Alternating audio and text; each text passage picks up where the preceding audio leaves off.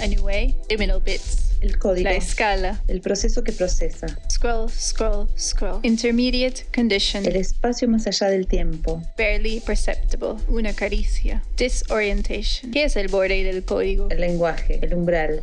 Not yet begun the transition to the status they will hold. El código. El umbral. A new way. Esto es Liminal Bits.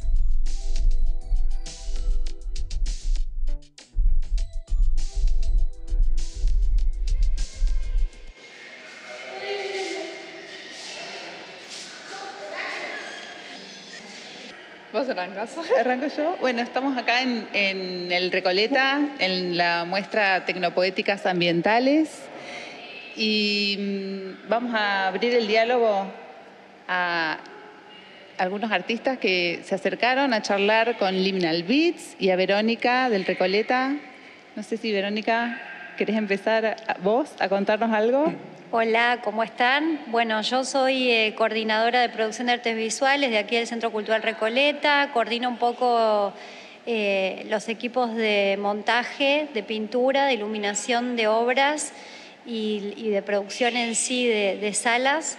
Eh, para nosotros fue una experiencia muy grata trabajar eh, una vez más en conjunto con el Centro Cultural de España en este programa de Media Lab con un planteo eh, muy actual, que es eh, esta presentación de obras producidas en 2021 y 2022, eh, pensando en, la producción de obras sustentables, en donde un poco se conjugan lo artístico y lo tecnológico.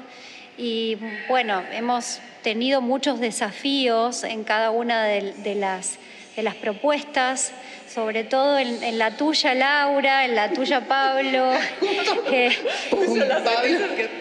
no, pero digo desafíos buenos porque hemos tenido que, de, que, que replantear y pensar mucho, eh, porque lo que tiene de bueno Recoleta, que también nos lleva a pensar mucho en las puestas, es que es un centro cultural, como ustedes saben, abierto a todo tipo de público, de todo tipo de edad, eh, en un rango horario muy amplio y eso hace que tengamos que pensar en que todo sea seguro, eh, duradero, porque además es una muestra que va a durar hasta fines de febrero del 2023, que está buenísimo porque la van a poder ver todos, no van a poder tener excusa. Tenemos mucho público y le gusta a todos, a los chicos, a los grandes, a todos. Así que para nosotros es un placer poder tener eh, estos proyectos a ustedes como artistas y poder trabajar en conjunto con el CECEBA en esta apuesta, con los curadores, Emiliano, eh, Causa, Matías Romero Costa, Jazmín Adler. La verdad que trabajamos muy bien juntos todos.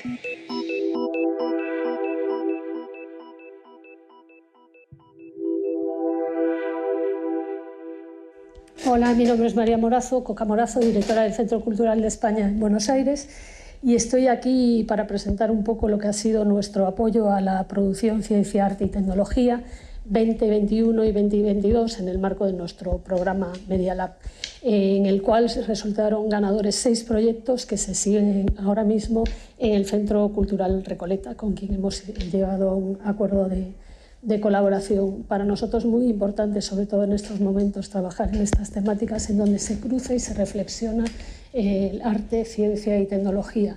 Me preguntan cómo pensaríamos también nuestro trabajo como materialidad situada en el contexto de tecnopoéticas ambientales, de, que es una cita de, Karen Barat.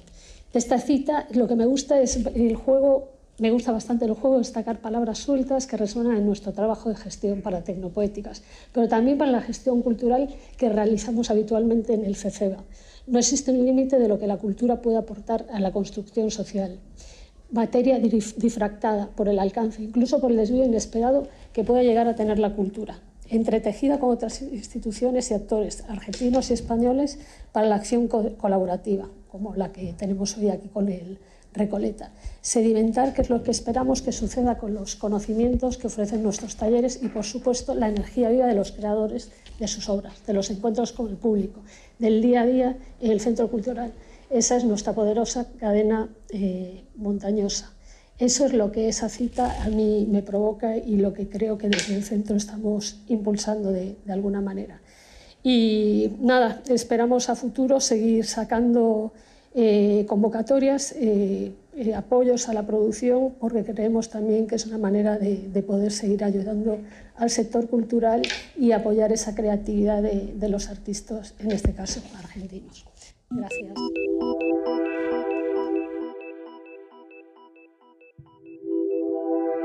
Justo lo que trajimos hoy es una cita para, para, situar todas esas obras en, los materiales diferentes, como en la cuestión con la tecnología y cómo mostrar la tecnología y, cuánto tiempo y, todo eso es, un, es una gran pregunta eh, en el sentido material.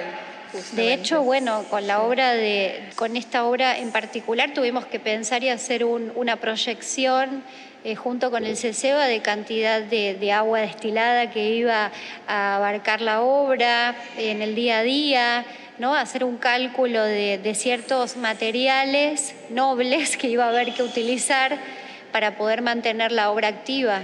Eh, también, bueno, en la obra de Pablo este, estudiamos mucho el tema de la seguridad, eh, que todos nos quedáramos tranquilos en que iba a ser una obra transitable, segura, y creo que lo hemos logrado, ¿no, Pablo? Sí. Eh, así que estamos todos contentos, disfrutando ya en esta instancia de, de, la muestra y viendo cómo también el público ¿no? la, puede, la puede visitar y disfrutar. Sí. creo que lo que está bueno también un poco de esto es esa cuestión de, de la, la cita nuestra de materias y materialidades Creo sí. que son como distintos puntos de vista, distintos aspectos que se pueden pensar. Y desafíos también. Justamente de, estos, de estos problemas sí, también, ¿no? Porque, digamos, está el mundo de las ideas, pero después... Sí, hay que llevarlo a, a la, pasa a la todo, tierra. Con los lugares, con, con, con no solamente con el material en sí mismo, el lugar como materialidad, ¿no? la, experiencia como materialidad. De hecho, este, ustedes eh, cuando ven la muestra pueden ver que la, la, muestra está en tres salas, 3, 4 y 5. La sala 3 y la sala 4 son salas más antiguas con techos abovedados donde la proyección, por ejemplo, estamos viendo está en un techo abovedado, que es otro planteo. La sala 5 es una sala más nueva, tipo caja, donde está la obra de Magdalena. Eh, digo, desde el momento mismo en el que los curadores o tutores plan, plantean la disposición de las obras en sí, teniendo en cuenta los sonidos, que no interfieran una obra con otra, eh, la materialidad, eh, la circulación, hay tantas cosas a tener en cuenta, ¿no? Cuando hablabas del agua, el, estamos situando el episodio de, del podcast en la sala 4, que es donde sí. está la obra de... Laura Ojeda Bar Laura... y Matías Malicia. Bulbul, bulbul. Bien, y lo que decías del agua es de mi obra, que es Cripto Jardín, que, bueno, que, que, requiere, que tiene una pantalla que, de vapor de exacto, agua y, y, que requiere de agua destilada, eh, del de, de, recargar eh, agua destilada todos los días, que lo hacemos siempre antes de la apertura al público porque funciona con una bomba. Bueno, vos sabrás explicarlo mucho mejor que yo porque nosotros tuvimos que aprenderlo y, y saber este, para poder mantenerla y, y, que esté activa. Sí, también se escucha seguramente en el fondo, bueno, la obra de Pablo, sí. justamente. Me quedé pensando en que uno tiene, digamos, va, va, aprendiendo también, o sea, como vos aprendiste a cómo funcionaba eh, esta obra, eh, va, hablo desde mi lado, obviamente, digamos, eh, uno va aprendiendo también cómo funciona la, propia obra y cómo uno tiene que hacerla. ¿no? Son obras que eh, seguramente eh, a uno le imponen tener que estudiar materiales, tener que estudiar, porque partimos desde una cosa muy abstracta, imaginaria y casi intuitiva, decir, bueno, esto puede funcionar, bueno, ¿cómo lo hago? O sea, ¿con qué materiales llego a hacer esto? Digamos que, digamos, esta inventiva que, o esta ocurrencia que tuve. Y en, y en esa ocurrencia, no, claro, en definitiva, un, o sea, va, sí, cuando, cuando dijeron vidrio es como claro, fue como un pánico general. Y yo también, digamos, yo también tuve esa, esa epifanía de pánico, sí. digamos, sí. de decir, bueno, eh, ah, vidrios. Y dije, uy, dije vidrios. Agua, vidrios, telas, Eh, luces. ahí, ahí es donde empecé, como todo. empecé a estudiar, ¿no? Y uno empieza a estudiar un material nuevo con el cual uno trabajó, Sí. o sea, nunca trabajó en realidad, y, y bueno, y uno como que va estudiando y va aprendiendo también, por eso, digamos, yo en algún punto estaba como tranquilo porque ya venía como, sabía más o menos, después de estudiar durante un año y medio el material, bueno, no, no es cualquier tipo de vidrio, es este vidrio que vamos a usar, digamos, había como Y las un pruebas estudio, que la- las pruebas que hecho. había hecho, y bueno, te- tenía como un, un recorrido eh, corto, pero recorrido al fin, ¿no? Pero también que uno va aprendiendo a medida que va No, y haciendo la obra. surgen cosas en los montajes además, Eso, que tampoco podés terminar, por lo menos en mi experiencia, y no te hablo solo de esta muestra, eh, hace 18 años que trabajo aquí en el Centro Cultural Recoleta, y digo, en los montajes muchas veces podés prever un montón de temas y, cuestiones, pero siempre puede sucede, o sea, seguro va a pasar que llegás al montaje y surgen otros, eh, otros temas a, resolver en el momento y está bien porque no podés prever el 100% de lo que puede llegar a suceder. Nos pasó con, con tu obra que... eh, ¿Te acordás que decíamos, no, los cables, y puede venir un niño y quiere tocar, y entonces, y tuviste que buscar la vuelta, la manera para poder protegerla, pero que además se viera lo que estabas planteando? Sí, sí, yo creo que una parte que está buena también del diálogo de que estés vos es que creo que cada eh, instalación, aparte, no sé si, o sea, me imagino que les debe haber pasado a ustedes también, o sea, cada versión que uno hace de una instalación es distinta, o sea, por Sí. más que sea la misma obra, Sí. porque el espacio Condiciones. o sea, todo, todo, todo lo que sucede también después en ese espacio. Porque, por ejemplo, en este caso, a mí no se me ocurrió nunca pensar en niños, no sé, porque no se me ocurrió. Pero está bien, creo que también es como un tema que está bien que surja desde nosotros, el, por ejemplo, el equipo de producción, que, que vemos el día a día, cómo se maneja el público, ¿no? este, los peligros, qué quiere tocar o qué no, o qué... Esos temas, digo, que uno lo tiene más incorporado por, eh, porque es el trabajo de, eso, del día a día, que por ahí vos tenés que pensar en la parte más creativa, en la parte más estética, funcional, y me parece que está perfecto. Por eso digo que trabajamos muy bien, porque entre todos logramos un buen resultado, cada uno aportando lo suyo. Yo decía que me parece interesante eso que dice Laura de, por lo menos a mí en mi caso lo que me pasó fue que mi obra era una performance, eh, como algo que pasó en otro lado, ¿no? que yo lo tuve que registrar. Entonces para mí mostrarlo era como casi pensar de nuevo todo, ¿no? como que no había un objeto, o sea, hay unos objetos, pero la obra era la performance de esos objetos. Entonces es como si estuvieran haciendo una performance nueva Claro. acá y encima una performance duradera. ¿no? Como que además de ser una, una cosa que está en un contexto totalmente distinto al original, es dura en el tiempo. Entonces, ¿qué le pasa en el tiempo? Y después con respecto a los públicos, a mí me resulta re interesante que el público sea muy diverso, ¿no? Como que a veces pasa, Total, sí. las obras de arte se muestran en lugares donde el público es muy homogéneo. Sí, Entonces es como que ahí hay algo de de cierto límite. pensando en ese público, como dialogando consigo mismo o un monólogo. Y acá es como, bueno, es, va a dialogar con un montón de gente muy diversa. Y a mí siempre me parece una instancia re interesante ver eso. De que vos tenés esa mirada de poder estar todos los días y ver eso, Es que es increíble las reacciones. Por ejemplo, y mirá qué diferente. Recién vimos pasar una mamá con sus hijos con un asombro total con cómo se proyectaba la imagen a través de la cortina de vapor y terminaba en el techo abovedado la imagen completa, plena. ¿No? Esa es la reacción de un chico que, de algo que nunca vio. De repente me ha pasado que les contaba antes de empezar la conversación este, del podcast de, ver a dos señoras sentadas en, en- en la obra de Agustín y no, y no sabes, no sabían qué hacer. Entonces estaban las dos sentaditas, ¿qué tenemos que hacer? Usted puede agarrar el joystick y puede transitar, por, eh, bueno, interactuar y un poco el asombro de esas dos señoras también cuando tomaron el joystick y empezaron a recorrer, eh, a hacer el recorrido virtual. ¿No? que propone el artista y son diferentes edades y diferentes reacciones de asombro ante las obras. Y los chicos, Magdalena, con tus obras, con tu instalación, con las luces, cómo, cómo la, recorren y circulan y cómo les asombra. Bueno, ni hablar de lo de la obra de Pablo, que creo que de, de 0 a 100 todos como que empiezan a transitar y a circular los parlantes de vidrio con un asombro que no saben qué va a pasar.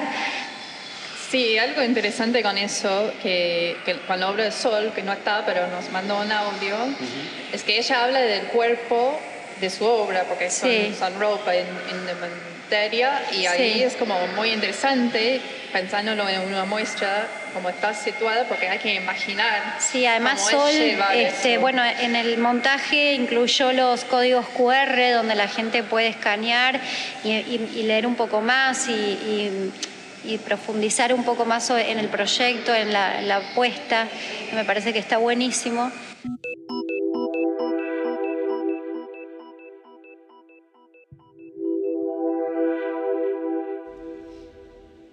Algo fundamental dentro de la muestra de tecnopoéticas ambientales, que es parte de la finalización de los procesos de apoyo de producción y el trabajo que se desarrolla y finalmente expuesto en el Centro Cultural Recoleta, es la diversidad de artistas y de propuestas que tenemos, sobre todo pensadas desde la materialidad, ¿no? Y una materialidad situada. Pensando em, en consonancia con lo que decían este, otros compañeros y, artistas en la materia desde el espacio y el tiempo. El espacio, el tiempo, la producción y todos esos conocimientos que ponemos en juego al construir algo material que podría estar también reflejado desde una cuestión más digital o en consonancia y diálogo. Eh, finalmente el ambiente y esos contextos que nos rodean y en particular en un momento de crisis eh, económicas, políticas y medioambientales que nos atraviesan, eh, claramente la producción artística se ve interpelada por esto y empieza a construir este, relatos, propuestas, eh, interpelaciones, preguntas y análisis críticos con respecto a tanto lo tecnológico, la construcción y la relación con los ambientes y, contextos, y una mirada obviamente poética creativa. Esa mirada poética creativa se, se construye obviamente desde las experiencias particulares, personales de cada uno, pero también desde la formación y las articulaciones, las instituciones, em, educaciones públicas, eh, cursos y espacios que fomentan este tipo de construcción, em, como, bien se, es, parte de la génesis y la convocatoria que, hace este apoyo a la producción del CCEBA. Por un lado, Cibertextil, que es eh, mi propuesta artística, eh, interpela estas materialidades, digamos, virtuales y también eh, la material, materialidad física, en particular desde una interfaz, una interfaz de encuentro con el mundo, que es, eh, y encuentro con el otro, ¿no? Eh, que es también las indumentarias. La indumentaria, pensada también desde materialidades recicladas, de, que hacen un reflejo también de los desechos y las obsolescencias programadas también con el hardware, ¿no? esa materialidad tan netamente tecnológica pensada también con eh, materialidades transparentes, materialidades vinílicas, holográficas, industrializadas y materialidades que recrean también eh, cuestiones más naturales, ¿no? los tejidos, otro tipo de construcciones y la forma y los procesos, eh, esos tiempos que genera el textil en sí mismo. Em, también dentro de, una propuesta que atraviesa diferentes instancias, el uso de la, indumentaria, de la ropa, de la interfaz, eh, la exposición en sí misma, la comercialización de esa ropa y pensar los planos digitales y poder articular otro, en otros ambientes, en otros espacios, en otros tiempos, tal vez este, más em, lejanos. La, indumentaria tiene un, tiempo de uso, un tiempo de producción, un tiempo de construirse en un desecho, en, ya su no utilización. Y las indumentarias y las interfaces digitales también tienen otro tiempo, ¿no? Eh, en esta conexión y en el bit to bit.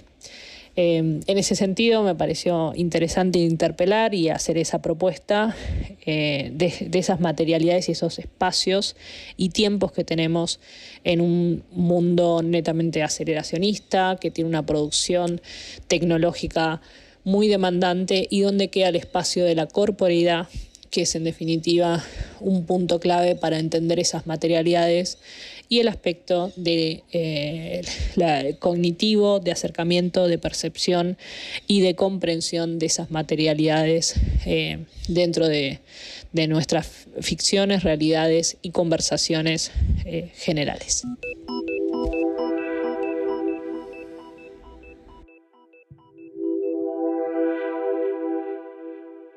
Sí, también para mí, bueno, yo trabajo, trabajo mucho con el cuerpo y es interesante pasar el cuerpo por todo ese material dales diferentes, justamente. Total. la obra de lado que todos quieren tocar, la, obra de, vos, Maggie, con los, las sombras y la manera que se forma una imagen. Y trabajar con todos los sentidos, ¿no? Fíjate el nene o cómo la gente no, no sabe qué va a pasar, pero pasa la mano por la cortina de vapor, que no saben si pueden o no y lo hacen con miedo. O transitando por, por los vidrios Sí, acá al lado es eh, la obra de Laura y Matías, hay como, como el, no, el cuerpo no humano transformado en, otra, en otras formas. Así que, bueno, en tu obra, Pablo, es muy, bueno, hay que, se ve el cuerpo acercando, se ve de, un lado al otro del cuerpo, pero no es un espejo, ¿qué es? no sé, el audio, se, sí, la voz y el audio se, se y, requiere como mucha atención también la obra de él, como muy... A mí me gustaba esa idea de que em, uno, uno, escucha, escucha sonidos vocales y se ve reflejado y ese sonido digamos, puede ser el, que vos haces, el que vos producís. En definitiva, que el, cuerpo se materializa como en el plano del vidrio. En el reflejo. En el reflejo. Ah, es medio fantasmático también, ¿no? Eso no... Bueno, los fantasmas de la obra de Maggie en, la arena. Bueno, hay tantas conexiones hay, que se conexión que no yo no la, había visto esa conexión.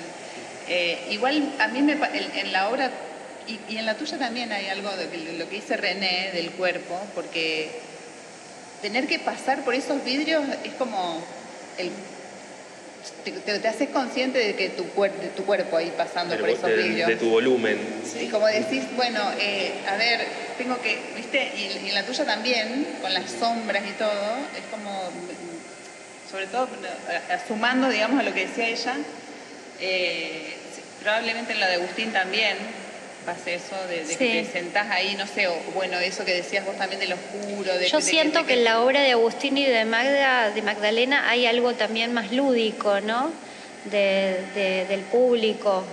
Eh, la obra de Pablo es muy inmersiva también, esto de que toman mucha conciencia es verdad, de por dónde voy, voy por acá, voy por allá, eh, entro en esa abertura entre estas, dos, entre estos dos paneles de vidrio, es como la gente la ve que está como al revés de lo que yo personalmente pensaba, o creo que muchos también antes de que montáramos la obra, la gente es extremadamente cuidadosa y atenta a, esa, a ese circuito que va a transitar. Eh, también yo pensaba con respecto a la pregunta que les hacía, eh, que algo que me hizo pensar en cómo estas obras son seis, o sea, seis proyectos producidos en unos años muy particulares, ¿no? de, de introspección y de... Post-pandemia. Un signo de, de, los tiempos. Bueno, podría pasado en cualquier momento igual, es un signo de los tiempos. Entonces, como es interesante pensar qué tienen en común o qué cosas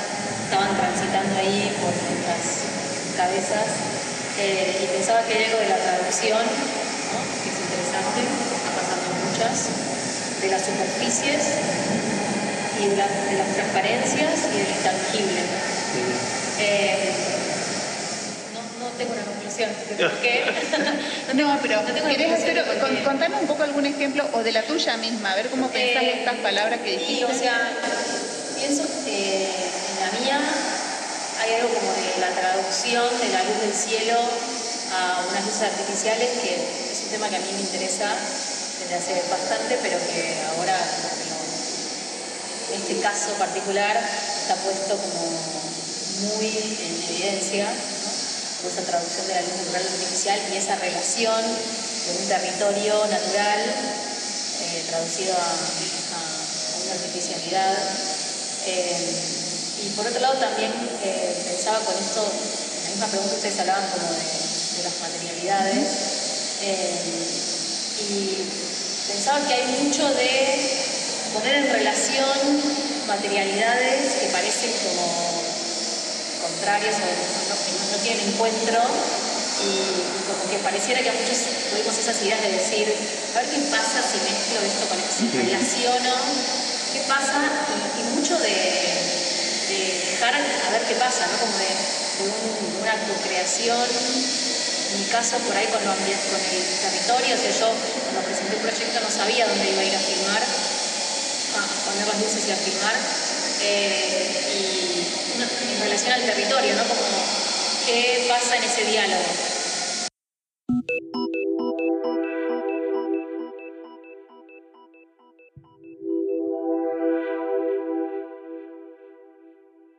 No existe un límite absoluto entre el aquí y ahora y el allí luego.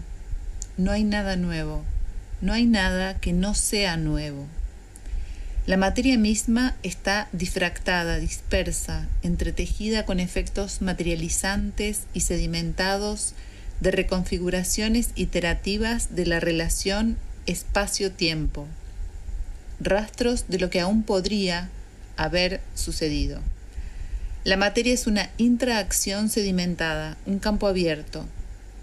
Sedimentar no es un proceso cerrado, la energía viva de las cadenas montañosas lo atestiguan. Esta es una cita de Karen Barad, Diffracting Diffraction, Cutting Together Apart, de 2014. Uno dice, bueno, tiene un material, tiene otro material, ¿qué pasa si los mezclo? Bueno, en esa mezcla está la traducción. En mi caso particular, son sonidos de voces eh, que dicen alfabetos a veces más literales, a veces de forma más abstracta, eh, mezclado con los vidrios, con, el, cómo suenan los vidrios. Entonces, digamos, desde el origen yo también trabajé la idea como de la traducción, de diferentes personas diciendo diferentes, diferentes personas de diferentes nacionalidades diciendo alfabetos de, todas partes del mundo, o intentando decirlos, pero también esa idea bajada al material mismo Claro, eh, Desde, bueno, ok, tengo estas voces pasadas a través de este material. Ya casi eh, por la negativa tenía como la idea de, no trabajar con parlantes eh, tradicionales. Mm. Y, en esa búsqueda, bueno, apareció el vidrio.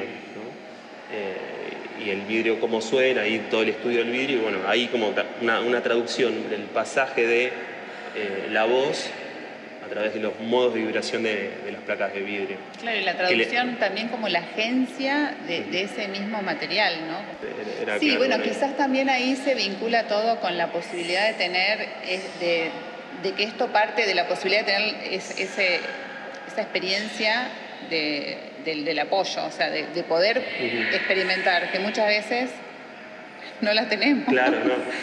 creo que eso también se puede vincular con el audio que pues, Emiliano mandó un audio. Hacer lo mismo.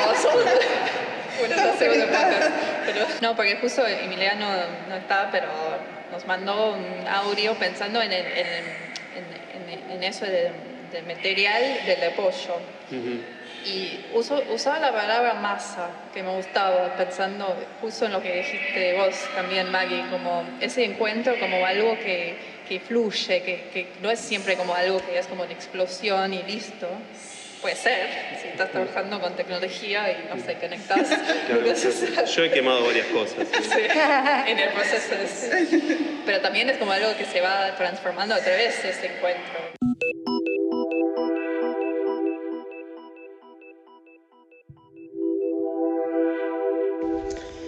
Bueno, pensando un poquito en la consigna de la pregunta de este podcast, ¿no? En, esto de buscar la relación entre este concepto de materialidad situada ¿no? y nuestra labor como coordinadores de la muestra de tecnopoéticas ambientales y en realidad todo el proceso de la convocatoria del apoyo a la producción de arte contemporáneo con las tecnologías del Media Lab del Centro Cultural de España. Y uno, yo creo que uno puede entender de alguna forma este, esto de la materialidad situada como, digamos, entender la materia como un flujo constante ¿no? que, se, digamos, que se configura en el espacio-tiempo. ¿no? Y, nosotros, nuestra práctica la podemos entender como algo parecido. A ver, eh, Argentina y particularmente el AMBA eh, tiene una oferta inmensa, digamos, artística Producto particularmente, entiendo yo, de que tiene como una gran oferta educativa, universitaria, sobre todo gratuita y pública. Bien, o sea, no más pensar en la región del AMBA con la Universidad, digamos, Nacional del Arte, la UBA, la Universidad de La Plata, eh, digo, la Universidad 3 de Febrero y muchísimas otras que yo sé que estoy siendo eh, extremadamente injusto al no nombrarlas, pero eh, digamos en nuestra región hay muchísima oferta universitaria pública y gratuita. Eso no sucede tanto en el resto de los países de Latinoamérica ni tampoco del mundo. Esto hace que haya muchísima oferta artística, o sea, muchísimos artistas en nuestra región, muchísima producción cultural. Entiendo que Argentina es un polo cultural en ese sentido. Este, esto lo he discutido con gente de otros países. Pero sin embargo, uno de los problemas que hay es que esa inmensa digamos, oferta cultural no encuentra lugar de exposición. Bien, entonces de alguna forma el apoyo viene a tratar de dar algo de respuesta, porque obviamente es algo chiquito lo que nosotros hacemos, pero trata de dar, digamos, visibilidad a, ese, a esa producción, a esa oferta artística. Eh, por otra parte, también, de alguna forma, nosotros entendemos que eh, el arte con nuevas tecnologías es una digamos, rama más del arte contemporáneo en general y, parte de los conceptos, digamos, de la búsqueda del apoyo tiene que ver con dar, digamos, de alguna forma, eh, relacionar y asociar estas, eh, estas ramas, digamos, que, que deje de entenderse el arte tecnológico como una cosa especializada, eh, hermética, elitista, ¿no? separada, digamos, del, del, resto del, del, flujo ¿no? del arte, ¿no? Y, y, de alguna forma eh, que se entienda esto como una práctica más del arte contemporáneo. Por eso el apoyo es un apoyo al arte contemporáneo, digamos, con, con nuevas tecnologías. Tiene que ver con eso.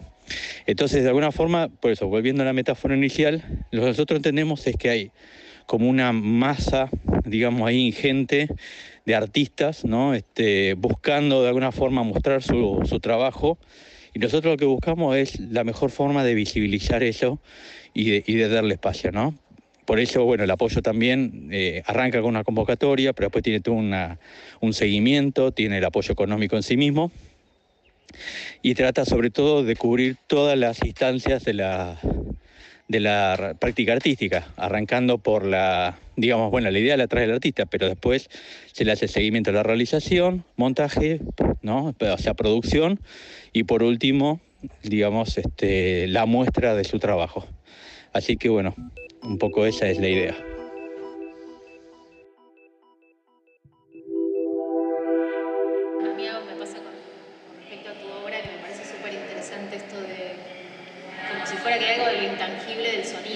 Claro. Asociar el sonido a un parlante lo vuelve como una caja muy sólida y en realidad hay algo muy intangible de esa materialidad y muy efímero y me parece como por ahí, no sé si es así o fue intuitivo o no, supongo un poco sí, como decís, que pensaste, bueno, no quiero un parlante. Claro. No, porque el parlante ya se, se ve, dice cosas, ¿no? Como yo, yo veo, el veo el parlante y, por más que no esté transmitiendo nada, me habla, me, dice cosas. Claro, tiene eh, mucha presencia. Claro, el tamaño del parlante, que ojo, tengo, eh, hago obras con parlantes, ¿no? Pero, pero me parece que el, el vidrio aplicaba un poco a la idea de de lo inasible del sonido, ¿no? Esto, esto, que está en, está en todos lados, pero a su vez no está, digamos, esa doble cara que tiene, digamos, eh, o, esa frase que se dice, bueno, no podemos, eh, con, con, el sonido o, con en la imagen, nosotros eh, cerramos los ojos, no la vemos más, pero en el sonido, de hecho, estamos escuchando. No tiene un alcance mucho más extenso, ¿no? Entonces, que a su vez es, es parte del problema o puede ser un problema en algún momento. Pero claro, el vidrio surge un poco por la negación del parlante en sí, pero también buscando como esa idea, Sí, abre, abre, a, de golpe se abre a otros, eso, de la posición del cuerpo, de, Claro. la- de los reflejos, o sea, no solo intangibles, sino que genera reflejos. A mí eso me, me pasó lo mismo cuando decían lo de las sombras, o sea, la Claro. obra original en un territorio, no, la sombra no era tan relevante. Cambio, puesta en este lugar pasa Claro. con las sombras. Sí, por el espacio relevante. también, porque Sí. está la pared Claro. y entonces genera otro. Claro. Pero también, no sé, a mí me interesó mucho la cita que plantearon, no sé si quieren hablar de eso. Sí. No. Me pasó algo con la palabra eh, sedimentación, Mm. que pensaba que hay algo como medio lo contrario, que tiene que ver con la erosión, ¿no? Acá, como la arena, eh, las mismas de arena tienen que ver con la erosión. Eh, hay dos obras que trabajan con arena, eso es eh, un montón, eso es como algo medio flashero para mí. Sí. Y algo de, de, de que, es lo contrario ¿no? a la sedimentación, como algo que es súper, eh, se va como gastando, se va como gastando y nunca es igual, y es, o sea, me pasa con la obra de Laura y Matías, que como a- a captar algo que si, no ellos no lo captan desaparece y de golpe magnificarlo y volverlo como estático y sólido, eh, me parece increíble y sobre todo también que laburan con granos de arena hecho vidrio, entonces, que- y que la arena se hace con vidrio, que el vidrio se hace con arena también. Entonces como ese, evidenciar ese camino y yo lo relaciono con mi obra no solo porque yo la performance en el territorio al final terminó siendo sobre arena, sobre la arena, las luces en la arena, sino que también por, por esto de captar como un momento muy efímero, ¿no? Como eh, las luces, eh, la performance consistía en seis luces que se mueven constantemente eh, se hicieron experimentos con distintas eh, disposiciones espaciales y lo que, lo que termina sucediendo si se ven los videos es que se forman como geometrías y combinaciones de color que duran un instante nada más por el movimiento constante eh, y eso nada es como también es súper efímero porque nunca es muy difícil que se vuelva a pasar por la misma posición de geometría, color Claro. además en relación a un territorio que es siempre distinto porque tiene la erosión, pero también tiene los pasos de la gente o la, la huella humana. Por eso elegiste la arena, digamos, en ese Sí. lugar. Sí, sí, por eso elegí la arena tal cual, porque había algo de- de- del pliegue, ¿no? Del pliegue o de la, de la forma y de la topografía. Pero se va modificando. Se va modificando y nunca va a poder ser igual. Si yo volviera al mismo lugar, con las luces, y pusiera en el mismo lugar, no, va a ser, a ser igual nunca. Eh, y eso no, me parecía interesante esto de, de la erosión y también de la sedimentación. porque La sedimentación también provoca eso, porque las cosas nunca es igual, digamos, siempre hay una nueva capa de información que se agrega o se desagrega. A mí me resonó por ese lado ¿no? la cita que pasaron. Sí, o sea, eh, justo necesita la, sedimentación, es interesante lo que pones erosión, pero yo, yo pondría en el mismo, no son el mismo, el mismo proceso, pero son procesos que cada vez hacen algo, porque hay, porque hay, hay algo de ese cita que viene de una, bueno, una, viene de, de- de una persona que escribe mucho sobre la física cuántica. Y así que nuestra sedimentación, tal vez en un sentido clásico, si, si, si pensamos en, la obra, que con Lau trabajamos mucho con eso, eh, es, un sentido de sedimentación que justamente es como siempre eh, tiene algo de, de lo viviente, que justo cuando, cuando traducimos la cita pensamos mucho en qué palabra ponemos, no recuerdo cómo quiero, pero vivo, vivo, no sé, hay una palabra ahí. Porque es como algo que es como siempre es como eh, bueno en- entre el lanzamiento entre todas las partes y, sí, justamente pensando en lo que pensás vos Maggie sobre tu obra hay algo de eso que es interesante también porque mm, es como cuáles son los rasgos rasgos que queda bueno hay un video pero seguramente en cómo pensaste poner esa obra en ese lugar cambió gracias a esa sedimentación del proceso de grabarlo ahí. Bueno, no, no sé si estoy explicando bien porque es, es Sí. muy complejo el concepto Como que el lugar cambió, decís, Sí. como el lugar quedó como. Pero en el material de tu obra en sí, como ese objetitos, ya tiene como algo que, que es, bueno, se puede pensar uno del otro, erosión o sedimentar, porque cada vez Sí. es como Sí, o también puede ser como pensar la erosión como una sedimentación de otro lado, ¿no? Como que lo que se erosiona es como si la materia fuera en realidad siempre toda la misma.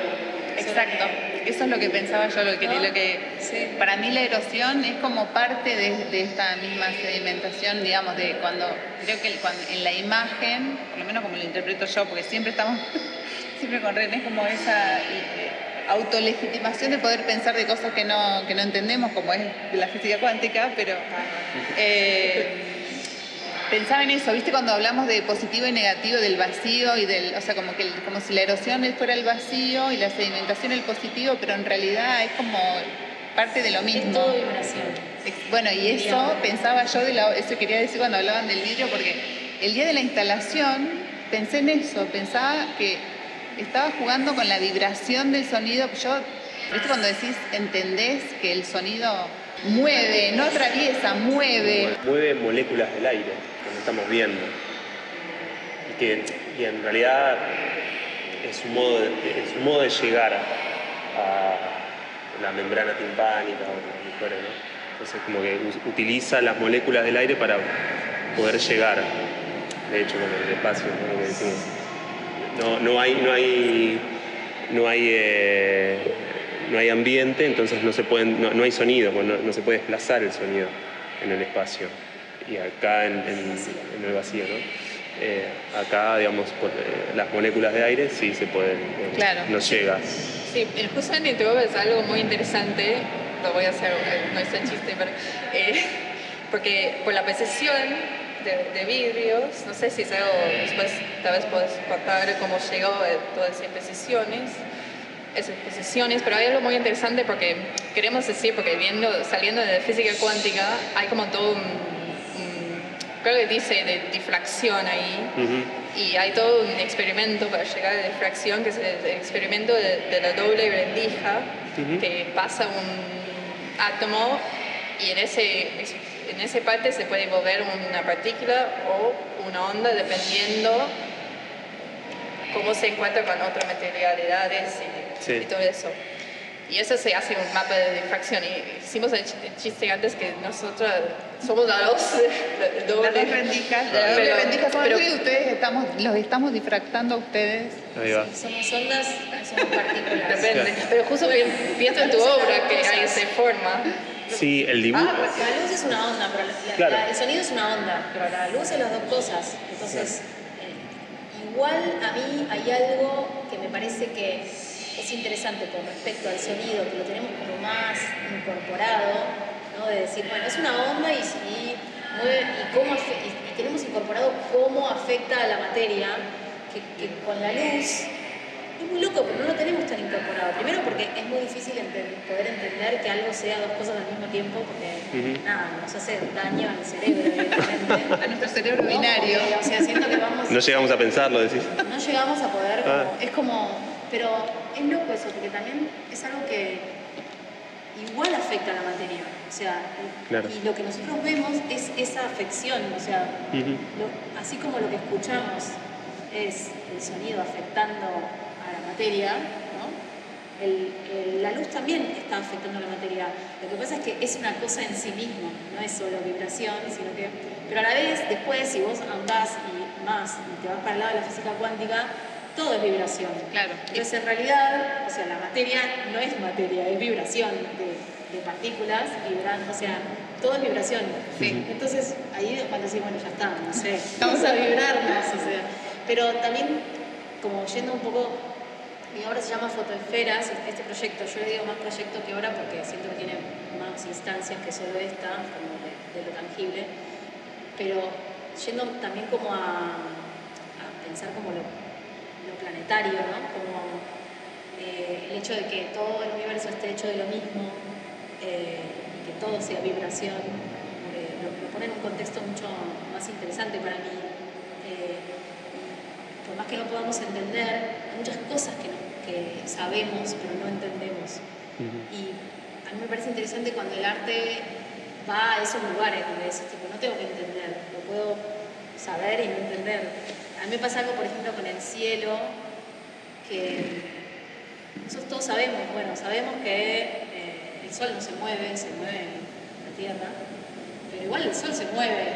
O sea, eh, o sea, lo decimos y lo intelectualizamos, pero lo vemos moverse y hay una sensación de, ese movimiento que yo no la puedo, no, no, no, Nos han mentido. De manera de, sentir que la tierra es la que se mueve. Claro. Es difícil, sea, no sé, por ahí alguien lo sintió y, me dice, sí, yo lo siento, pero la verdad que hay un poco esa sensación.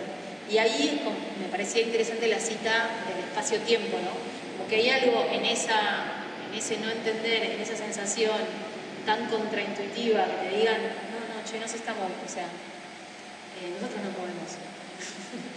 que, me parece súper interesante y que un poco está como forjando nuestra sensación de espacio-tiempo, espacio-temporal, eh, que es la de ver los cambios en el cielo, ¿no? como, como, la luz del cielo la vemos cambiar, pero no sabemos cuándo, ¿no? Como que hay algo de, ahí lo, de, lo, espacio-temporal que nos, que nos, da como una evidencia del paso del tiempo, pero que nunca podemos como asirla, ¿no? Claro, pero porque eso vivimos en un tiempo eh, muy chiquito. Sí. ¿no? y además como que la percepción que tenemos es eh, ultra limitada. Y, y, lo que hacemos con las obras en realidad es como intuir que hay algo más grande. ¿no? Como decir, ah, puede ser que hay algo ahí, digamos, que, que, que pueda que todo esto nos mintieron, a ver, probemos, probemos alguna mentira más. Eh, pero claro, nuestra percepción es muy chiquita, entonces tenemos como, no vemos que se mueve, ¿no? No, y, también por eso la percepción chiquita hay algo como de la resolución de nuestra percepción, ¿no? claro. La ilusión del continuo, o sea, que no es tal, ¿no? O sea, pero eh, nosotros decimos, bueno, existe lo analógico, existe lo digital, lo continuo y lo discreto, pero en realidad eso tiene que ver con los límites de nuestra, de nuestra compu interna que puede registrar esos límites. Ahí otra vez aparece como la arena, ¿no? el granito de arena, eh, como la mínima resolución del territorio. Eh, pero a mí me interesa mucho ese problema de, los límites de la percepción. Como, y, en esa, y ahí otra vez aparece la traducción, porque hay como, por lo menos en mi caso yo intento como con medios digitales crear esa sensación de, del continuo eh, y con los colores del cielo.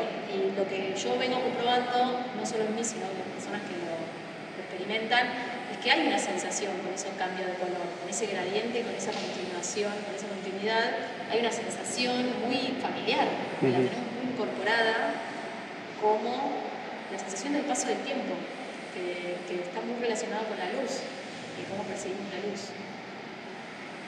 Sí, ese tiempo es, es, algo muy interesante. Y, bueno, también trajo Sol en tu audio, hablando de materialidad, del tiempo y todo eso. Y, es una relación muy complejo, como, o sea, por un lado es como se puede, como decís Maggie, entendemos rápido algo del tiempo tal vez, pero no entendemos tampoco no, comprendemos tal vez la manera. Y creo que eso es interesante y con, viendo ese de choque y de materialidades y, todo eso, que, que, ahí es como, para mí ahí, están de ese, la cita y la, imagen de ese sedimentar se vuelve muy rico para mí, como, como una manera de, de, comprender eso sin tener que como abstraerlo en palabras, porque ahí se va a caer todo de nuevo, porque ahí se pone otro ritmo, otra regla, otra cosa que, que siempre existen, pero sí, es, es, algo que para mí personalmente siempre está en movimiento y siempre es, es, es como, sí, aprovechar eso. No sé, estoy pensando en más alto, así que no. Tenemos las metáforas también, es como que van guiando nuestro, nuestras imágenes y procesos. quizás también las traducciones son siempre muy momentáneas y tenemos ese, esa tendencia como a querer fijarlas y, la idea de, absolutos, pero son ideas y son metáforas y que cada instancia de esas es como que pueden abrir a otras. Claro, como que la metáfora es, se, proyecta al infinito y la traducción tiene una, una cota temporal. también, o sea, mm. abriéndonos incluso a la experimentación con el propio material, volviendo a lo material, no porque la materialidad no sería solamente el material, pero en, en esa misma experimentación, cuando uno se abre es cuando también aparecen cosas que no habías pensado y la metáfora la digo también incluso como la zanahoria del burro, ¿no? O sea, la metáfora aprendida incluso como algo que también te puede cercenar, digamos, que te puede como dejar en un lugar así, el, ya conocido, también en relación a lo que decías vos de... Sí, yo, yo como que... A mí me interesa más pensar, y sobre todo me pasa mucho con varias de las obras, con la tuya, con la tuya también, que me parece más interesante pensar en poética que en metáfora, porque como vos decís, la metáfora es algo previo, es algo que cierra, en cambio la poética siempre va a abrir. Y además como que hay algo que ya para vos puede tener un montón de implicancias, pero cuando yo veo la obra, que no estuve, que, por ahí no vi el proceso, solo veo la obra, la obra es algo en sí mismo. No es una metáfora de algo, sino que es algo. Material. Sí, y sobre todo pasa con la obra tuya, Laura, que es como encima es algo como que se supone que natural, como si, se hubiera, como si hubieras encontrado una planta exótica que solo se ve reflejada en, en vapor. Eh, y que encima muta y cambia, eh, afectada por eh, entes, fuerzas digitales. digo, con que para mí hay algo de... Fuerzas digitales, me encantó eso. pensarlo políticamente, ¿no? Como pensar, pensarlo más como, como eso, como poesía, y que es mucho más abierto, ¿no? Y menos... condicionante. menos condicionante y menos del entendimiento. Sí. creo que lo que cuando estaba hablando pensé un montón de cosas, pero todas esas palabras vienen con, como trans, transducción, eh, metáfora y poética. Poética no, pero eh, estaba pensando en esas diferencias y, justamente lo que es muy lindo en la, pensar la, la poética es que como el, la base de la palabra es hacer. Es una cuestión de hacer no es solo como eh, para mí, o sea, después hay un montón de maneras de interpretar tecnopoética, poética tal vez, pero para mí realmente viene esa cuestión de hacer y ir haciendo y lo que, lo que quiera es, es, es, algo haciendo. La no sedimentación de lo que se fue haciendo. Claro, en ese punto, digamos. También uno va como, en, ese hacer, es como un feedback, ¿no? Uno empieza con, con un material lo modelás, después el material te devuelve otra cosa y entras de vuelta a lo que el material eh, te dio y lo, lo, volvés a trabajar y, va como, se van traccionando ideas, ¿no? Cuando uno dice que encuentra materiales, en realidad los encuentra porque uno estuvo trabajando constantemente sobre los materiales y esos materiales devolvieron, te devolvieron una data que, por ahí no tenían, o tenían escondida, ¿no? Sí, son todas obras que para mí tienen sobre los materiales. O sea, primero que los problematizan, ¿no? O sea, pareciera que ahí hay una condición del, artista que trabaja con tecnologías, ¿no?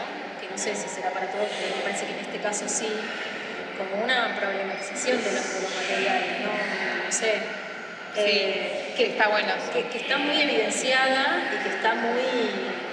y que es problemática y angustiante también, ¿no? Como son procesos que implican desafíos, así como hablar de los desafíos de montaje, también son desafíos a nivel de producción, ¿no? Como de... Si va a funcionar, o al menos si va a funcionar para uno.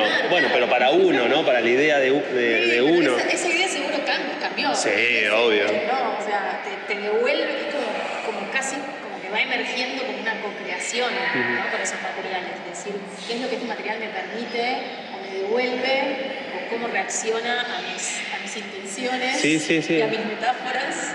No, es que yo, yo, tengo la sensación como de, uy, esto es un fracaso, pero un fracaso en el sentido de, de, O sea, o, cuando alguien te da la vale, bueno, dale, hacelo, dije, uy, ¿en qué me metí? ¿En qué me metí? Porque, o sea, no, lo sé hacer no sé hacer esto que dije que iba a hacer. Gracias por decir eso, Pablo. Eh, esto, esto, esto, sale, ¿eh? esto queda. bueno.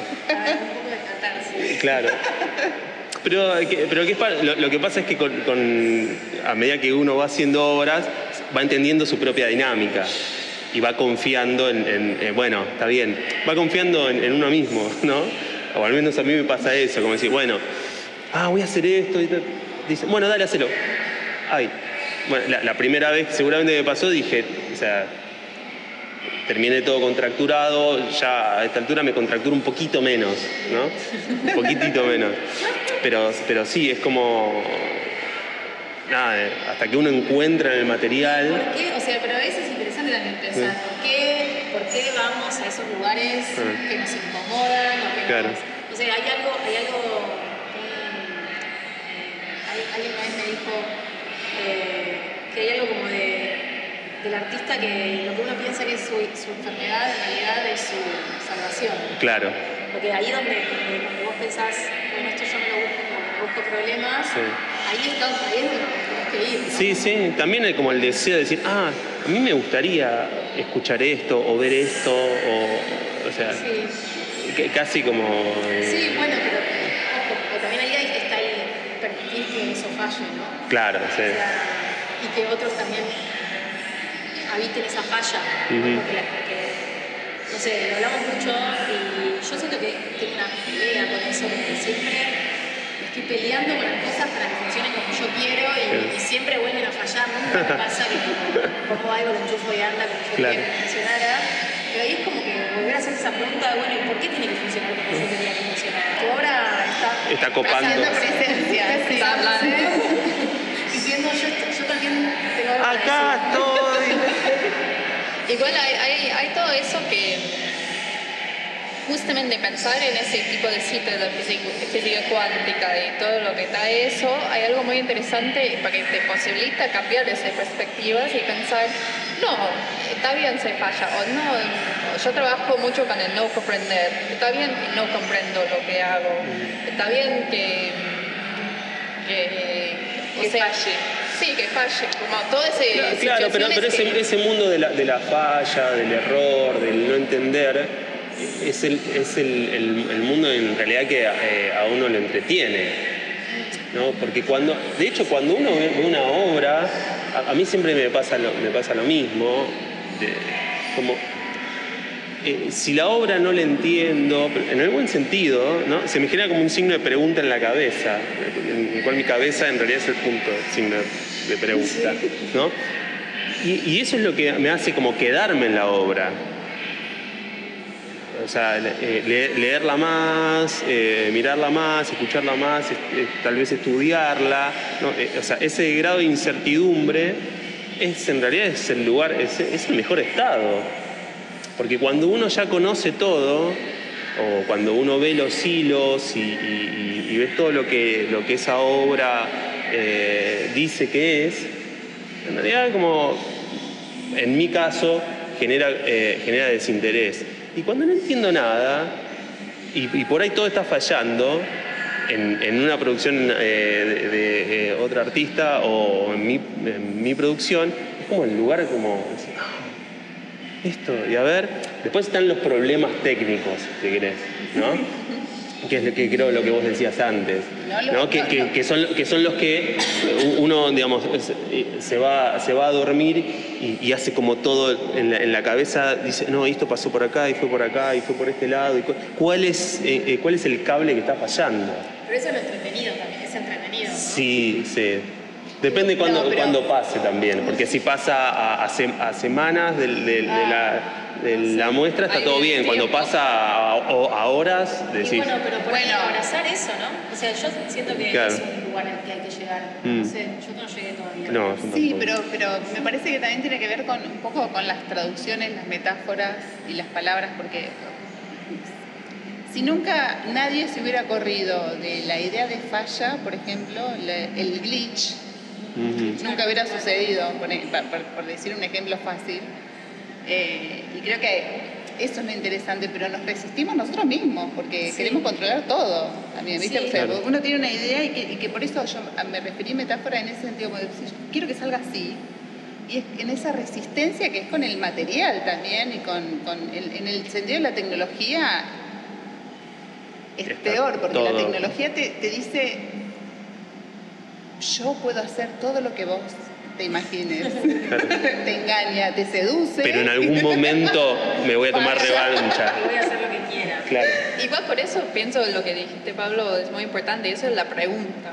Porque ahí es como, si, si todo va a fallar, y, y no estoy diciendo como, tampoco es como usarlo como excusa y todo eso, pero ¿dónde, dónde se apoya?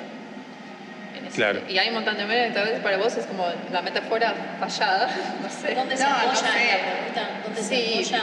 Sí, o Por ahí sea, no se apoya, vibra. puede ser Ay, también. sí, no se apoya nunca. O, o sea, yo trabajo... Pende. Flota, cada uno con su, cada uno con su obra. Pende, Tula, No, bien oscila, flota, oscila. fantasmea, te gostea.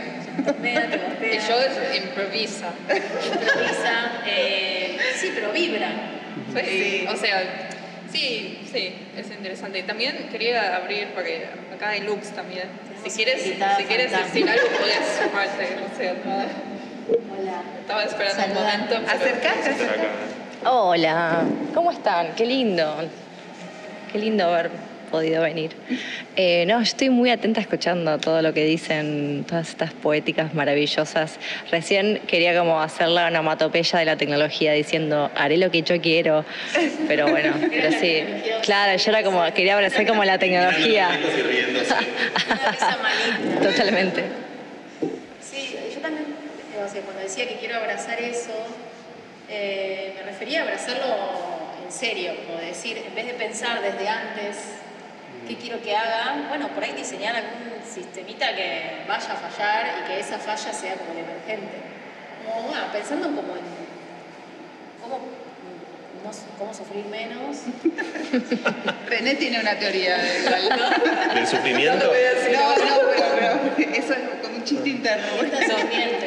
Pero es interesante lo que dijo Sol sobre el tiempo, justamente en ese sentido, porque es, es, es una ropa que, que se usa por el momento y tal vez no más. O, o- bueno, hay muchos proyectos sobre el tiempo y todo eso que se abre a cuestiones ambi- ambientales, hasta moda, y hasta social, y hasta política, y hasta Como el tiempo y las tendencias. pero es interesante pensando en como eso en el sentido de materialidades diferentes de cada obra, porque, porque ahí la poética que va a salir va a ser muy diferente, pensando en el vidrio, los tiempos, los... Si deja que falla algo, porque todas esas obras en un momento van a fallar, porque con el tiempo la ropa, la- el vidrio, se- bueno, tal vez el hecho que el vidrio está sucio, se puede pensarlo como una falla o no, porque ahí entra el cuerpo, no sé, hay como todo ese, hay como grados de todo eso también. que es- ¿Y las líneas del suelo? ¿Las pensaste desde un primer momento o fue algo que decidiste en el montaje?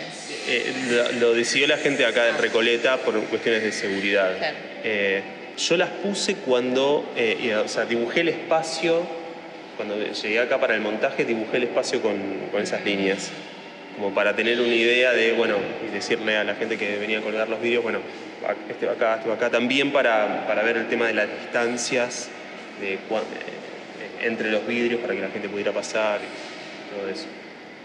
Pero no, el día de la, de la inauguración pusieron eso. Como a mí me salvó cosa. eso, te digo. Yo encima voy entre cargadísima, dos cosas, digo. Y puede pasar. Dije, Pero miré si como, si miré los reflejos y Pero al dije, mismo tiempo, si golpeas un vidrio no va a pasar nada. Le tenés que dar. eh, se mueve un poquito, te tambalea. se va a mover nada más. Tiene No va a movimiento, suceder igual. porque Sí. no está fijado por abajo, eso ayuda. ¿Cómo, cómo? No está fijado, No, desde abajo no, solo desde arriba. por eso tiene el...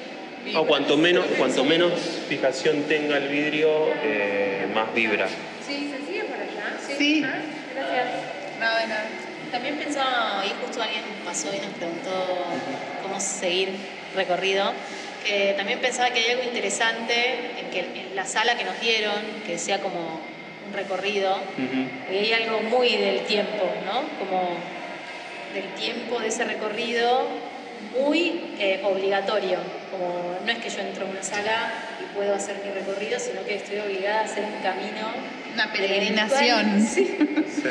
en el cual paso... Pero ese, ese es el tiempo, el tiempo que no nos gusta en realidad. Tal Sí, vez. no sé si nos gusta, no sé. Porque es el tiempo, el tiempo que nos, nos dicen, el- eh, eh, bueno, es por acá Sí, y no te puedes quedar mucho tiempo. no, Tal claro. vez. Sí, es verdad eso. O sea, hay como ese es como el, el tiempo, el tiempo cronológico. se Sí, dice. sí, es, es lineal. Claro. ¿no? Y, y es, es loco eso en el sentido de que por ahí todas estas horas eh, buscan como algo no lineal. De hecho, vos Mm. hiciste como esa, eso de que al menos tienen opciones, ¿no? Como que uno puede atravesar tu obra de para un lado, para el otro, tiene que decidir, porque en un momento en el medio hay un vidrio que está en el medio. Sí. Entonces, como ahí hay que decidir qué camino tomar. Y eso, bueno, le, pudiste como, nada, burlarte un poquito de esa linealidad, termina siendo no tan lineal al menos. Y justo estamos en la parte más oscura de todo eso. Claro. Estamos en el, en el centro, en el corazón. En el codo, en el corazón, en el dark. Poéticas. No, pero también es interesante eso porque vine a la inauguración, había mucha gente. Y justo, bueno, entras en la obra del sol y hay como, había un montón de gente y había como figuras. Y después como tenía que hacer una fila para pasar por... por Sí, eso también por cuestiones de seguridad. Sí, eso me imaginaba. Eh. Pero después como seguís, y bueno, soy amiga de Maggie también, así que en fin llegué a, a la submuestra. Sí. Eh, Hay algo del tiempo que, que- que el sonido eh, viene a decir también, que, eh, que yo me lo pregunto constantemente. ¿no? Eh, ¿Cuánto tiempo hacer, hacer durar un material sonoro? digamos? Eh, ¿Cuánto tiempo le tengo que dar eh, a las voces que digan lo que dicen? Eh, ¿Cómo dosificar la información en el tiempo? O sea, la información que doy eh, que, todo el tiempo, digamos, estoy o sea, yo trabajaba en mi taller con algunas placas colgadas como prueba, después cuando vine acá esa relación cambió absolutamente todo, ¿no? Y en mi taller era como casi un ensayo especulativo, es decir, bueno, esto puede, o sea, tal vez es así, tal vez funciona de esa manera. Y acá, bueno, volviendo al tema de, de las fallas o de las cosas que cambian, acá, digamos, sucedió absolutamente otra cosa. Y el, tiempo se dispone de, otra manera. En todo caso, lo que hice yo es, decir, bueno, a ver, tal vez voy a plantear situaciones en las cuales el tiempo tal vez pase más rápido, tal, vez pase más lento, eh, tal vez eh, haya silencios, digamos, no se escucha nada o prácticamente se escucha nada, y es una posibilidad, digamos. Igual mí me parece que a tu obra le juega a favor el hecho del espacio. No sé, en una sala donde yo puedo rodearla, la gente por ahí no se metería. En cambio, obligados a meterse y hay algo de, también que lo juegan a favor de la fragilidad, de que la gente se mueve lento. Y cuando uno se mueve lento, eh, se agudiza el oído. Que te da tiempo a escuchar. Sí, y se agudiza cuando estás Sí, sí. con tu cuerpo en reposo, estás, eh, eh, no tenés como la sangre circulando tan rápido y eso hace que tu percepción se agudice de otra manera, como ¿no? que de golpe le das más bola al oído. Sí, sí. Entonces como que también para mí el- a esa obra le juega súper a favor que la gente tenga Que que sea más estrecho. sí o sí para pasar al otro lado porque provoca eso, provoca como una tensión distinta. Sí, por eso también la relación cuerpo-tiempo es, es interesante en cada obra, en cada obra en realidad, porque bueno, ya hablé un poquito de eso del sol, acá es- eh, hay como algo como que se fija en un estado de, en la obra de Matías y, y Laura, se fija algo que, que se- tal vez se abre otra cuestión de tiempo y otra relación con el cuerpo en el sentido de cómo se, se manipula y cómo se piensa ese material. Y, y en, en- justamente en tu obra lado hay el- los datos vivos, el vivo de, de la blockchain, que ahí hay, en la blockchain hay otra cuestión, tiempo, Otra fauna. que se abre, otra, otra manera de calcular el tiempo también. Después en el- la obra de Botín, bueno, hay como dos grados de tiempo, porque hay los humedales de Santa Fe, que hay como algo de, de repens, de cómo guardarlo, eh, y creo que él dice fantástico, pero bueno, todos los problemas de cambios climáticos y también el tiempo de usar el, jugar un videojuego. Sí, y, el tiempo de que se hace de día y de noche, ¿no? Como que cambia completamente el ambiente según la luz. Sí. Hay como un tiempo también ahí. Y también, perdón, para terminar, para ir a todos. Pero en tu obra, Maggie, también estaba pensando, no hay solo la cuestión del, del sol y, eso, pero el tiempo que se mueve cada, cada objeto en sí, como, como otra escala de tiempo en tu obra. Muchos tiempos en un, en un tiempo. Sí, a mí me pasó con eso, puedo contar algo sobre como el estudio de ese movimiento. Fue muy interesante porque eh, no sé por qué, pero yo probé varias velocidades hasta que encontré, era esa. En tu cuerpo.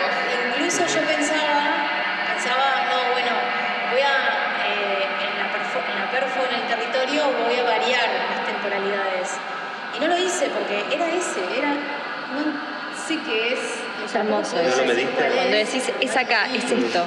Porque no lo medí porque no me pareció necesario. En el momento fue como, es esta, es este, no, no es ni un poco más rápido ni un poco más lento. ¿Y qué, qué será? O sea, habría que medirlo para ver qué tiene relación con, no sé, la velocidad en la que gira la Tierra alrededor del Sol, algo así. Pero Alguna explicación siempre va a tener. Sí, la sensación era eso, no del entendimiento, sino de, de- de la intuición o de la sensación de que cuando estás en esa sala, yo alguna vez, porque tuve que venir un par de veces, eh, le preguntaba a las personas que cuidan la sala, porque hay una que está justo ahí, como cómo se sentía, ¿no? Como decía, no, me siento como bien, a gusto, como "Ah, en esta sala quiero estar. Yo no le quiero preguntar eso a, a la persona que está en la Uso todo, y no sé. Bueno, llegué alterada a la casa, yo eh, ten- tenía una pregunta para, para hacerles que es que, que yo también me la hago muchas veces cuando estoy trabajando, que es cómo pien o, o- o si piensan el modo en que las personas pueden, hablando de los cuerpos, ¿no? Eh, moverse alrededor de, de- de sus obras y el tiempo que pueden llegar a estar en eso, digamos. en- Me gusta de pregunto con ese, con ese sonido que se va. parece ancestral. ¿No? Porque, digamos, en, en mi obra yo imaginaba, bueno, la gente puede hacer esto, puede hacer lo otro, puede quedarse tanto tiempo, puede, o no, o puede pasar de largo, ¿no? Son preguntas que yo me hago todo el tiempo. Eh, sin ánimo de controlar tampoco, ¿no? Pero, pero sí dar como indicios. ¿Y ustedes piensan eso? ¿Piensan el, el- el- el modo en que las personas van a eh, circular o atravesar la obra o el tiempo en el cual van a estar? Yo no sé si lo pienso eso separado, por Mm. ejemplo, pero yo amo hacer instalaciones porque para mí cada una de esas cosas son parte de la obra. Por eso lo- lo- para mí la idea de materialidades también tiene que ver con eso. O sea, me gusta, me ha, me ha pasado de tener que llevar el mismo proyecto en dos o tres lugares distintos y para mí es casi otro proyecto. Como que me permito, también me permito a mí misma, que viste, uno va con, con su proyectito, me permito misma que, que ese lugar le cambie la obra. Entonces, no sé si lo pienso específicamente, pero sí al pensar en el lugar y en todo eso, es como que todo, todo eso entra y Está bueno, implícito ahí. claro. Sí, para mí, pero no como que me pongo a pensar. Sí, por ejemplo, en esta en particular, yo quería pasar la mano y tener esa sensación de que había algo que no podía tocar y las veces que, que estuve acá en la sala, la gente que no se animaba, le dije, sí, tocar, le decía, ah, wow. Me, me- me pareció muy loco poder compartir eso, como decir, si yo tenía esa sensación, el otro también la está teniendo. Bueno, ¿viste? ¿viste? Como- Yo, yo decía antes, uno hace cosas que en realidad quiere, o sea, Sí, quiere sí, sí. vivenciar. Yo quería llenar la sala de arena, no me dejaron. Ay, No me dejaron. Hubiera estado bueno. Ah, no te dejaron. Disclaimer. Ah, pensé que fue No, en sesión. ¿en serio? Tiene lógica que no me dejaran, ¿eh? O sea, Ah, me dijeron sí. no y dije, bueno, ¿qué? No. No es que- Ya está. No, no es que- Yo creo que si te ofendías era un lío. poco- No, era un lío, era un lío, era un lío.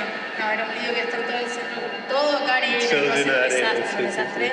Eh, y había como cuestiones de seguridad también, de que las obras iban a estar como en el piso y bueno, nada, Claro. era mejor como está ahora que son en unos pedestales. Pero a mí me re importa eso, lo, re- lo pienso un montón y sobre todo cuando me dieron una sala tan grande era como, bueno, o sea, acá tiene que pasar algo que ocupe todo este lugar y que, que lo- y era muy importante, o sea, con la luz pasa algo que con el sonido también, que tiene que ver que la, la luz necesita del lugar para funcionar, o sea, para que pase algo. Entonces, también para mí esta instalación necesita de las personas. Ujú. eh, eh, se ve muy afectada y transformada por las sombras, entonces le agrega una capa más a la cosa que está buenísima. Claro. Lo que sí me pasa es que para mí son muy importante, es muy importante el registro de la perfo eh, en territorio. Son unos videos eh, filmados, hay dos, hay dos pantallas que muestran eh, videos filmados cuando hicimos la performance, que fue en la playa de la isla Costa Atlántica. Eh, que una muestra como una vista aérea del dron y otra muestra como una vista más eh, terrestre. Y me pasa mucho de que la gente viene y me dice, ay, me encanta, no sé qué, y me pregunto, ¿viste los videos? Y muchos me dicen, no, bueno, no, pasé, pasé por el Claro, lado y lo vi. Eh, hay algo como muy atractivo de las luces, y para mí fue un- fue una pregunta que la resolví muy último momento de si poner o no las luces, los Ajá. objetos, que Sí. son unas luces robóticas bastante atractivas, si ponerlas o no. Yo Claro. en un momento iba a poner eh, proyección de los videos y nada más, eh, y hubiera sido, me hubiera hecho la vida más fácil, Claro. pero no, me la compliqué. No me arrepiento, pero sí me pasa eso. Bueno, pero la experiencia, la- claro, la experiencia de la Y gente. Sí, y es así, pero tengo que bancar. Pero eso, digamos, en- entra, entra en juego, ¿no? Porque eh, en definitiva pasa algo que uno no esperaba. Sí, ¿no? La gente hace o acciona la, la obra de una manera que. Ah, no. Y tal vez no pensado desde el error o la falla, pero que la gente eh, no vea los videos, ¿no? Pero digo, uno se lo tiene que permitir. Sí, obvio. Decir, bueno, ok, esto puede pasar.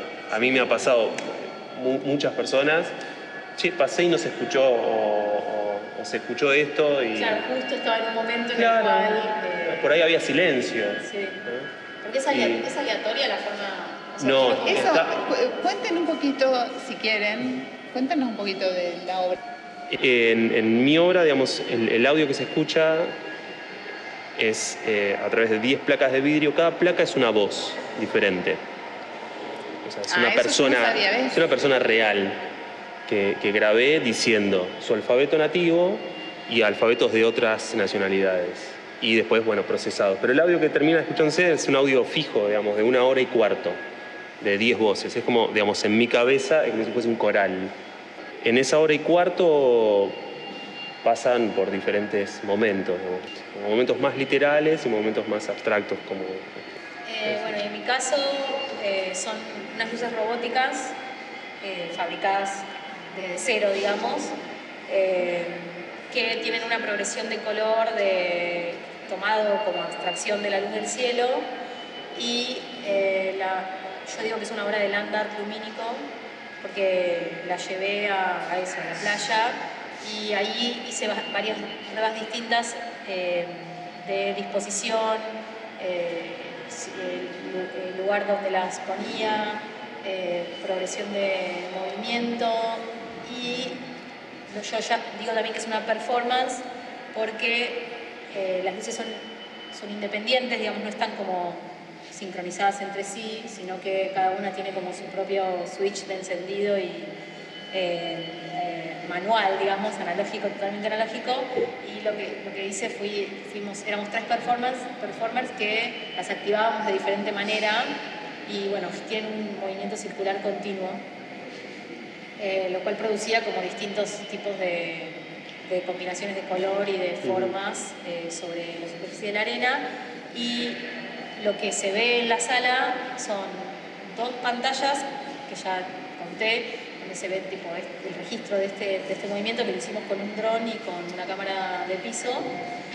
Y además las luces están en la sala, son seis dispositivos que están con unos pedestales más o menos de 85 centímetros de altura, lo cual provoca como juegos de luz. Además tienen como un halo bien redondo que lo que producía en el territorio es como una triangulación de la luz.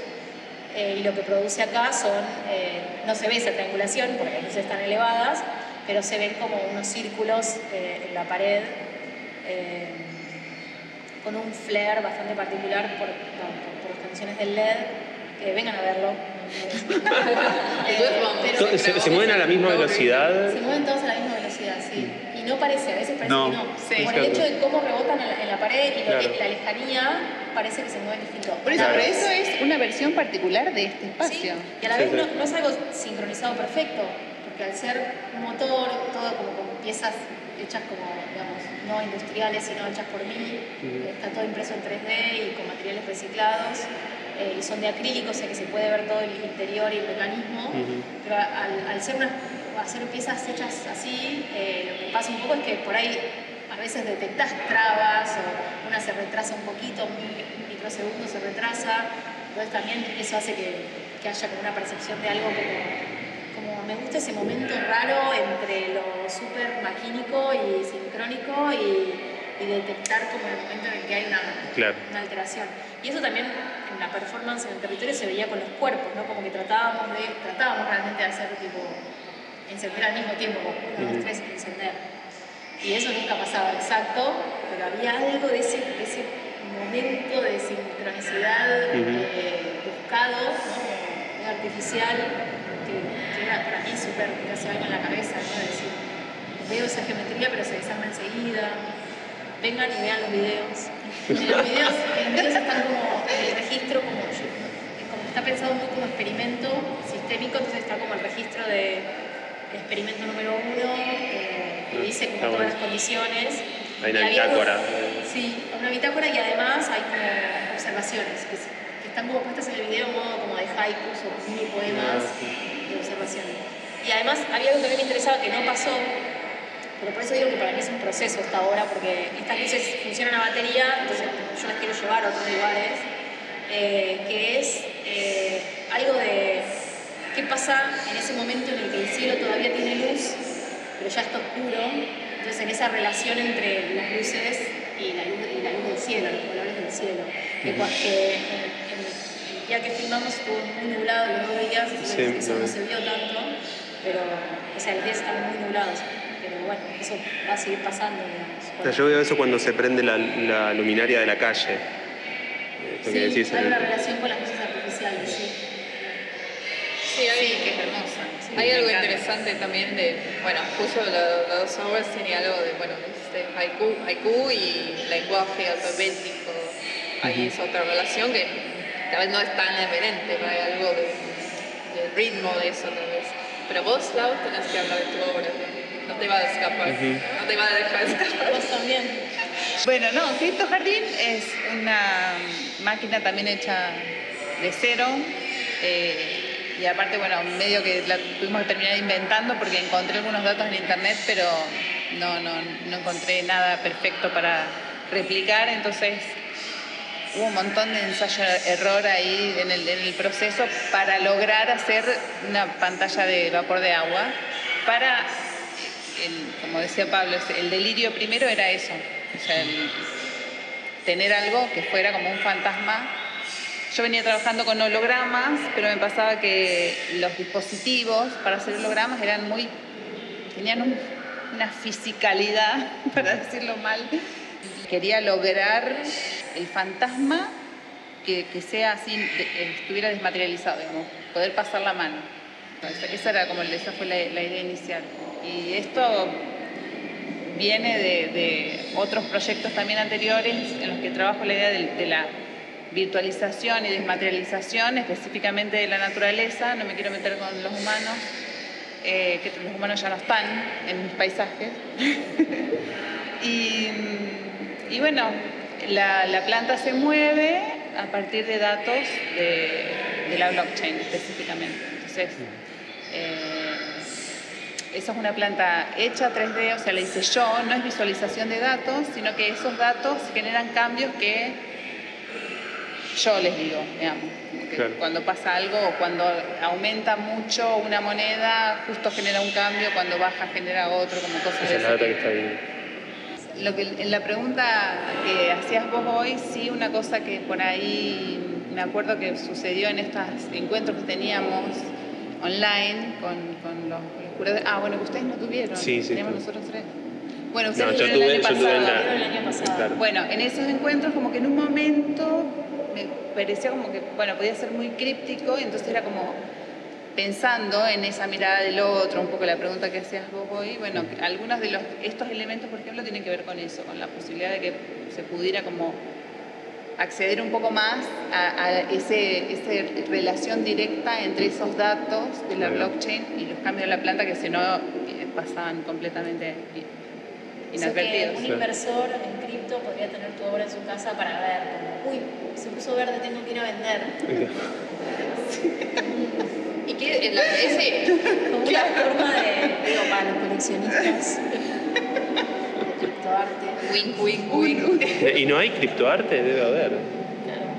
Sí. Hay, hay Que cripto. esté afectado, sí, un montón, pero esto es una escultura. Ah. Sí, o sea, yo hice una obra que, que justamente va a salir otro episodio sobre nuestras experiencias en la blockchain, que tiene que ver, que tiene una parte con datos vivos también.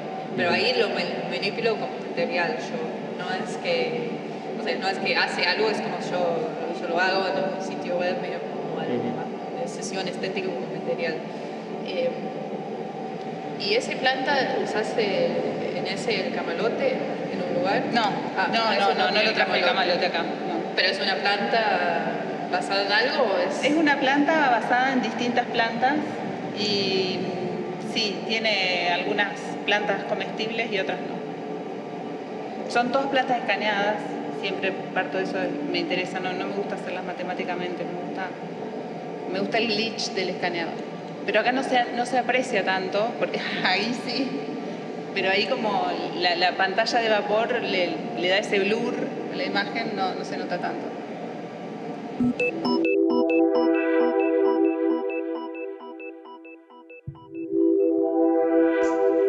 Hola, mi nombre es Agustín Míguez, soy de la ciudad de Santa Fe. Estoy exponiendo en una obra llamada En Ecuadoc en la muestra Tecnopoéticas Ambientales. Esta obra consiste en una recreación de los humedales del litoral inspirados en una, inspirada en una leyenda mocoví que le da un nombre a la obra, En Ecuadoc. Eh, y bueno, este, estos humedales, esta recreación de los humedales es una recreación fantástica, ¿no? Atravesada por el mito, la leyenda, mi subjetividad.